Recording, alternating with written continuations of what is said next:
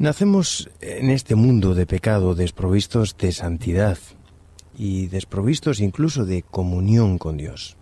Y este realmente es el problema de nacer en un mundo lleno de pecado. Pero al mismo tiempo, nacemos con una irresistible inclinación hacia la adoración. Los psicólogos han descubierto que los seres humanos somos religiosos por naturaleza. Estamos moralmente inclinados a adorar algo. La gente invariablemente adorará siempre algo. Adorará siempre a alguien. O incluso se adorará a sí misma. Es por eso que la televisión el mundo de la pantalla son arrolladoramente populares cuando hay actores, hay deportistas que aparecen en la televisión, automáticamente se convierten en una especie de, de ídolos. Y esta necesidad realmente surge del vacío que se forma en el corazón humano, que anhela rendir su adoración. Pero realmente ese vacío, esa necesidad de adorar a algo, de adorar a alguien, ha sido creado en el corazón humano por parte de Dios. Y por esa razón nosotros seguimos adorando cosas. Adoramos a personas. Adoramos a nosotros mismos, por supuesto, sin hallar satisfacción en ello. ¿Hasta cuándo? ¿Hasta qué momento? Hasta ese instante en el que descubrimos la verdad del Evangelio. En realidad nadie experimenta el nuevo nacimiento a menos que el Espíritu Santo lo haya llevado al punto en que se sienta hastiado de adorar cosas que no llevan a ninguna parte, de adorar a otras personas, de vanagloriarse de sí mismo. La obra del Espíritu Santo es conducir al pecador a la toma de decisiones, a la comprensión de que realmente necesita algo mejor, al discernimiento claro de que es ese algo, de modo que la persona pueda hacer una decisión inteligente. El ser humano necesita eh, comprender que la obra del Espíritu Santo es la de conducirnos a la regeneración, de conducirnos a la conversión, de llevarnos a cabo en, esas personas que, que lo han experimentado. Primero la convicción de que tienen realmente una necesidad. El Espíritu Santo convence al mundo de pecado. Y una vez que el Espíritu Santo nos convence de pecado, entonces guía al pecador a la experiencia de la conversión, a la experiencia del nuevo nacimiento. Realmente, nosotros no tenemos ninguna participación en las decisiones que conducen a nuestro primer nacimiento. Hemos nacido por las circunstancias de la vida por una decisión que tomaron nuestros padres en un momento determinado de estar juntos. Probablemente nadie de nuestros oyentes va a discutirme esto, ¿verdad? Incluso hay personas que se sienten desdichadas por haber nacido en este mundo, por haber tenido los padres que han tenido, por haber nacido en, en un país determinado, en unas determinadas circunstancias. Yo de niño, en mi adolescencia, recuerdo que en cierta ocasión discutí brutalmente con mi padre. Llegué a un momento de tensión en aquella discusión muy fuerte y le dije, yo nunca te pedí venir a este mundo. Llegué incluso a sentirme mal por haber nacido. No sé si eso te ha pasado a ti alguna vez, ¿no? Pero la realidad es que todos estamos en una situación de igualdad. Todos hemos venido a este mundo sin haber decidido voluntariamente venir a este mundo. Tú no escogiste ser español, ser rumano, ser argentino, ser boliviano, ser colombiano, ser americano, ser chino. Cada uno hemos nacido donde hemos nacido, aun a pesar de que hoy hubiéramos decidido nacer en un determinado hogar con unos determinados padres, con un determinado perfil cultural, etc. Estamos aquí como resultado de las circunstancias que son completamente ajenas a nuestra propia voluntad. Sin embargo, una cosa segura, Dios no es el responsable del pecado en este mundo. Por mucho que nos empeñemos en responsabilizar a Dios de la condición actual en la que nos encontramos, de la realidad que nos envuelve o que nos ataca, esa realidad que en muchas ocasiones nos resulta hostil. Dios no es responsable de esa realidad en absoluto.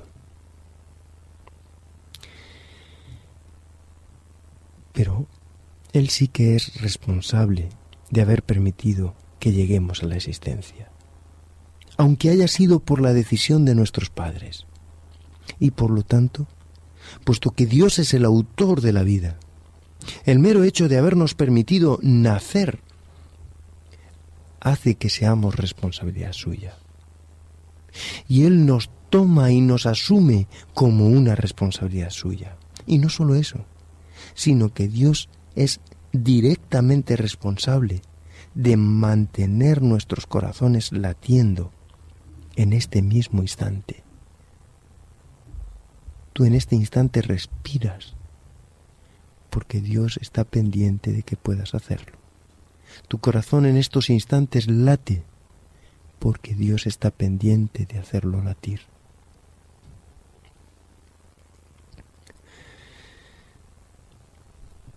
Dios está al control absoluto de todo lo que nos ocurre. Así que Dios nos sostiene con vida durante nuestra peregrinación sobre la, tierra, hasta que hayamos agotado el último segundo de todos los años que tenemos por delante para vivir, en unos más, en otros menos. Años que serán más afortunados o menos afortunados. Años que tendrán momentos de felicidad y sin lugar a dudas terribles instantes de profundo dolor y amargura. Pero cada uno de esos minutos que tenemos pendientes por vivir, Dios los conoce y Él está al control de cada uno de ellos. Él es quien nos ha dado la seguridad de que podemos decidir acerca de una cosa el segundo nacimiento. Ser nuevas criaturas. Nosotros no hemos participado en las decisiones que se tomaron para nuestro primer nacimiento. Es verdad que somos víctimas de las consecuencias del pecado que ya estaba en el mundo cuando un buen día decidimos tomar conciencia de él. Comenzamos a comprender cosas, comenzamos a entender situaciones, Comenzamos a ver qué cosas son las que nos interesan, nos apetecen y qué cosas no. Y comenzamos a conformar la vida a nuestra manera, basada en decisiones. En muchas ocasiones decisiones positivas, en otras ocasiones totalmente desacertadas. Y tomando conciencia de nuestra realidad, tratamos de sobrellevar la vida que hemos heredado sin escogerla. Hasta que llega un mundo, un momento en el que comprendemos claramente que esta vida que nos ha sido asignada no nos gusta, no nos convence, no la queremos. Queremos otra vida diferente. Y tenemos oportunidad de cambiarla tenemos oportunidad de morir a la vida que nos fue dada al principio y cambiarla por una vida diferente, por una vida nueva. Se nos da la oportunidad de morir al hombre carnal para nacer a la vida del hombre espiritual. Y es aquí donde ya tú y yo tomamos absoluta conciencia de si queremos nacer o si no queremos nacer. Si queremos morir a la vida que nos había sido asignada involuntariamente y queremos subsidiariamente nacer a la nueva vida, la vida espiritual. O si queremos hablarlo con propiedad, si queremos nacer a la nueva vida y subsidiariamente morir al viejo hombre. Nosotros no participamos en las decisiones de nuestro primer nacimiento, pero sí que tenemos una decisión importante para el nuevo nacimiento. En la Sagrada Escritura hay un episodio impresionante entre Nicodemo y Jesús. Juan 3 es el capítulo más completo acerca del tema del nuevo nacimiento. Nicodemo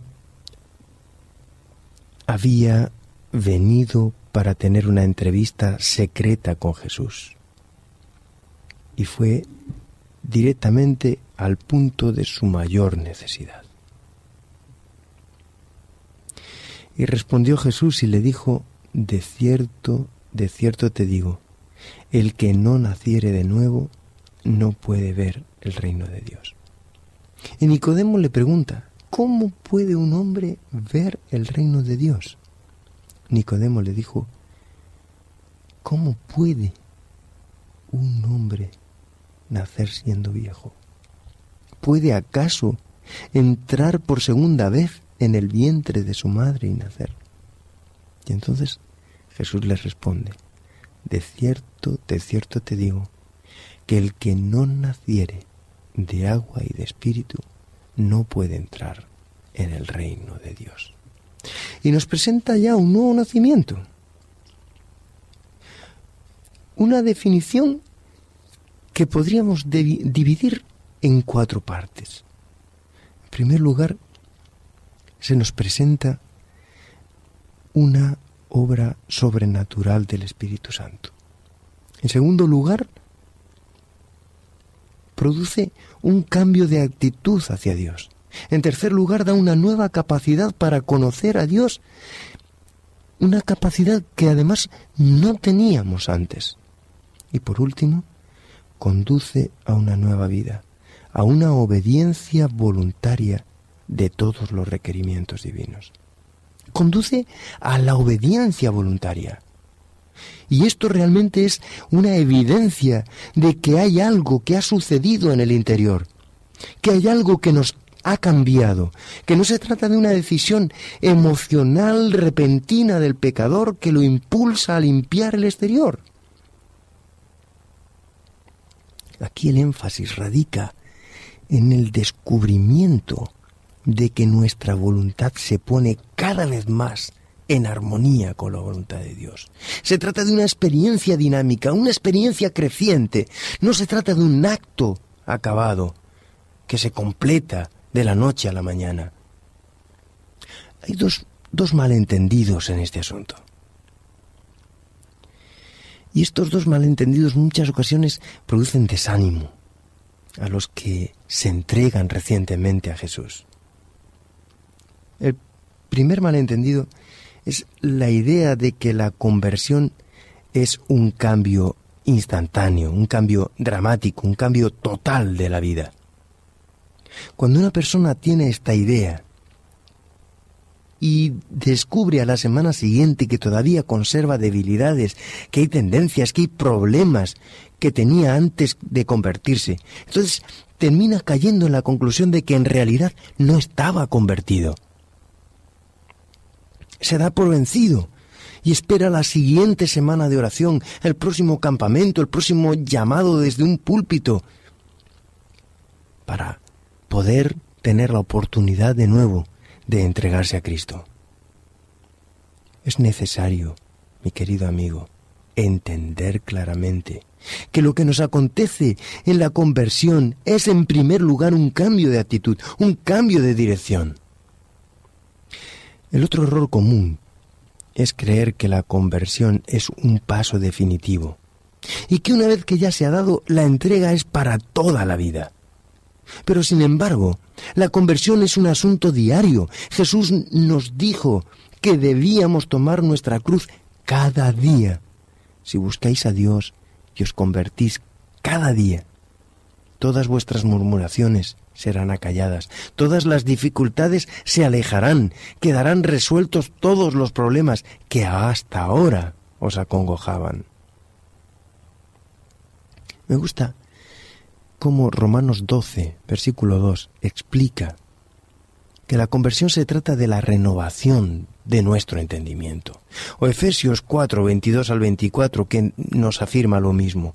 La regeneración, la renovación, tienen que ver en realidad con la mente. No son procesos mágicos que proceden de arriba, que afectan nuestras vidas. Se trata de una transformación de nuestra manera de pensar, de nuestras actitudes. Dicho de otra manera, es nuestra educación continua en las cosas del cielo. Nosotros adoramos a Dios a través de nuestra mente. Él nunca pasa por alto nuestra mente al tratar con nosotros. Ahora bien, ¿cómo ocurre el nuevo nacimiento? En primera de Pedro, en el capítulo 1 y en el versículo 23, Pedro nos da una clave muy significativa. Siendo renacidos, no de simiente corruptible, sino de incorruptible, para la palabra de Dios que vive y permanece para siempre. Es decir, el nuevo nacimiento se produce por medio de la operación del Espíritu Santo obrando a través de la palabra de Dios en el corazón del hombre. Se trata del carácter de Cristo que toma lugar en nuestro carácter. Se trata de que somos aceptados por Dios como si no hubiéramos pecado realmente. Y estas son buenas noticias. Es cierto que no podemos hacer nada para salvarnos a nosotros mismos. Pero sin embargo, no todos los que viven en el mundo se salvarán. A pesar de que el sacrificio de Cristo sea suficiente para todos, porque el sacrificio de Cristo es suficiente solo bajo la condición de que aceptemos ese sacrificio para nosotros mismos. Solo aceptamos el sacrificio de Cristo al entregarnos al Espíritu Santo. Cuando llegamos a ver realmente nuestra necesidad cuando llegamos a comprender nuestra impotencia, cuando comprendemos nuestra dependencia de Dios para poder ser salvos. Es importante, por lo tanto, que tengamos presente que la salvación es una resultante de la dependencia permanente de la influencia del Espíritu Santo en nuestras vidas. No, no es una casualidad. No es el resultado eh, de un momento puntual de nuestra vida. Ha de ser la constante. Ahora la pregunta es, ¿ya te has convertido?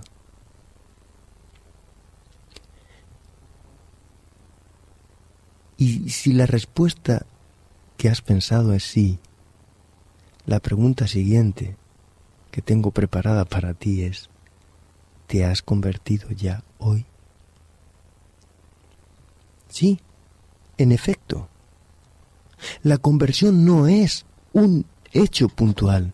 La conversión es un hecho permanente, constante, diario. Es diariamente que tenemos que renunciar a nosotros mismos. Es diariamente que se tiene que producir en nuestras vidas un cambio, una transformación total, absoluta, completa. Nadie es un cristiano vivo a menos que tenga una experiencia diaria en las cosas de Dios.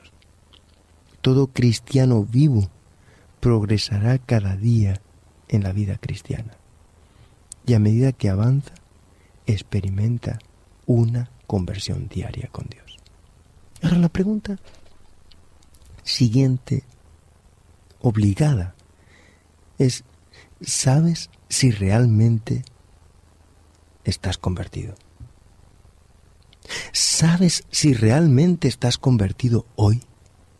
¿Cómo puedes saber que estás convertido? La nueva vida no se elabora ni se usa como una prenda de vestir. La nueva vida es enviada desde arriba. Pero es posible saber por nosotros mismos si hemos recibido o no el don de Dios. Se trata de la obra del Espíritu Santo en nuestra vida. A mí me gustaría añadir varios puntos que nos pueden ayudar a saber por nosotros mismos si ya hemos experimentado o no el nuevo nacimiento. En primer lugar, es Jesús el centro y el punto focal de tu vida. Tienes un profundo interés en la palabra de Dios. Más aún, tienes una intensa vida de oración reconoces tu condición pecaminosa, sientes paz interior, tienes el deseo de compartir con otros la nueva vida en Cristo, esa nueva vida que ya has encontrado. A mí me gustaría que para responder estas preguntas pudiéramos hacerlo escuchando una música que nos ayude a meditar, a profundizar en el interior de nuestro corazón. quien la buena obra empezó.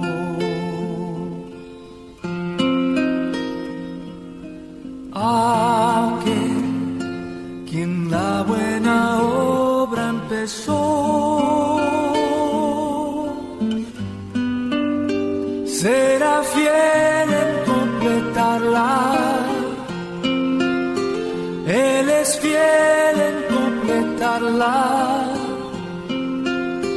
El que la comenzó será fiel en completarla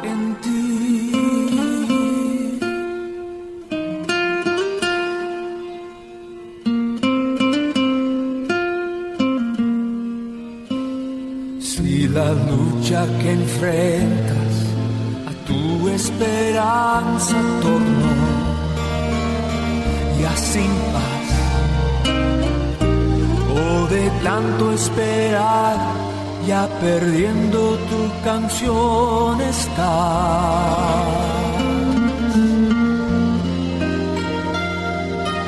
puedes creer su mano está en ti, seguro estás, nunca te ha de abandonar, eres su gozo y su gran tesoro aquí.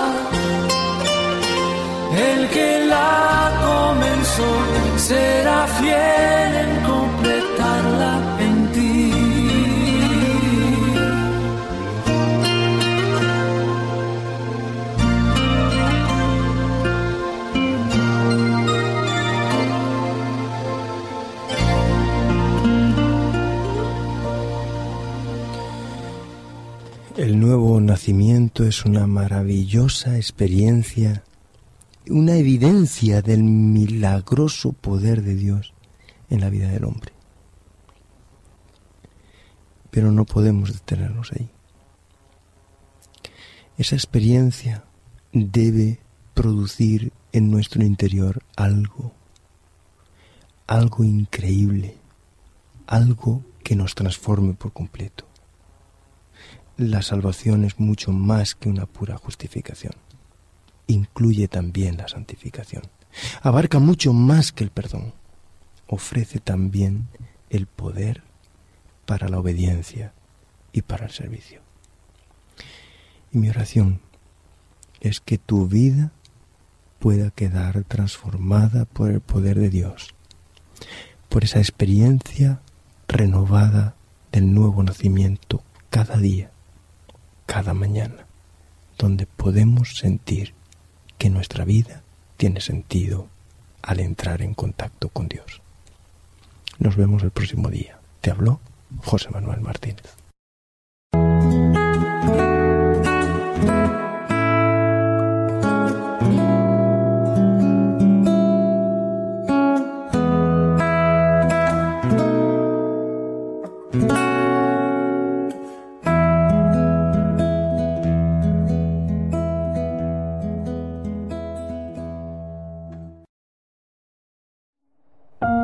Producido por hopmedia.es